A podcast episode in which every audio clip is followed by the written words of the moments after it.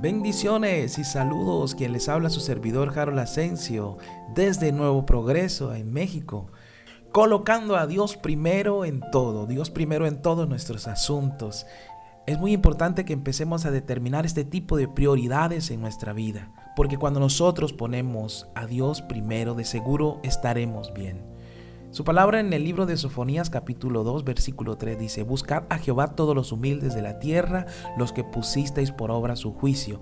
Buscad justicia, buscad mansedumbre, quizás seréis guardados el día del enojo de Jehová. Y mire, en este tiempo, y tal vez también en tiempos anteriores, pero más ahora en el que están sobreviniendo tantas cosas sobre el mundo, en, tantas situaciones, nosotros tenemos que tener claro que necesitamos y debemos caminar con Dios, que Dios siempre vaya delante de nosotros, que Dios nos guíe con su mansedumbre y que nosotros seamos humildes a dejarnos guiar con Él, que Él nos quiere cuidar. Recordemos el cuidado que Jesús tiene de todos nosotros porque todos los humildes de la tierra son exhortados a buscar a Dios.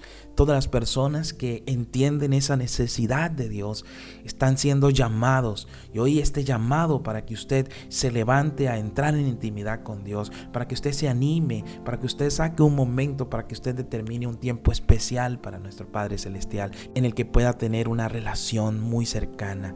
Rompa todos los obstáculos que se puedan presentar en su vida yo entiendo y sé que es difícil para muchas personas hacerlo. Muchos están ocupados, muchos eh, tienen algunas situaciones, dificultades y otros están pasando por procesos de tentaciones y condenaciones. No permita que la condenación le quite la oportunidad de acercarse a Dios. Sus manos eternas nos rodean y no permitirá que perezcamos en condiciones de pecado o en condiciones de ataque o en manos de los impíos. Usted piense hoy, ¿qué es ser cristiano? Sí, ser cristiano es ser como Cristo, así como lo ha pensado. Y algunos fracasan en ese punto, otros fracasan en otras cosas.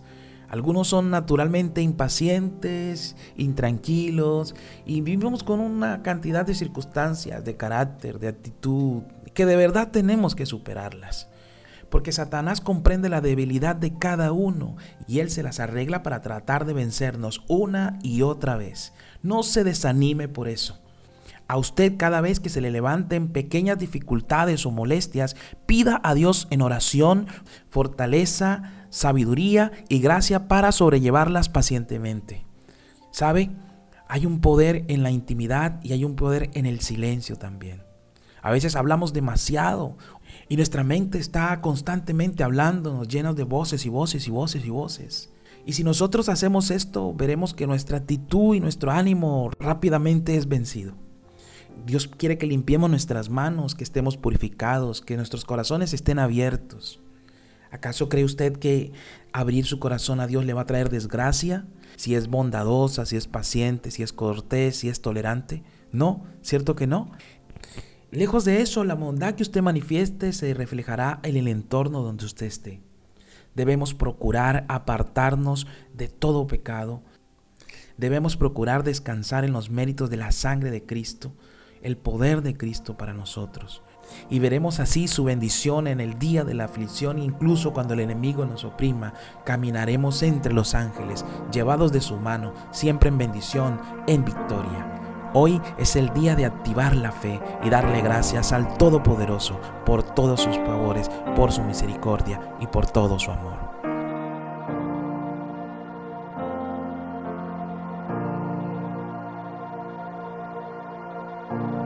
Dios te guarde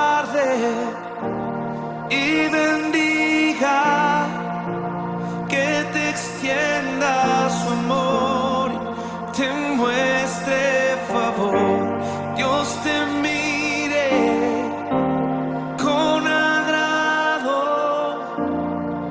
y te dé paz.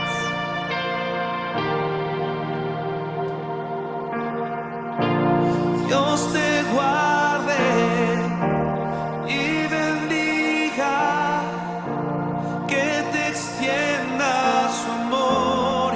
te muestre favor,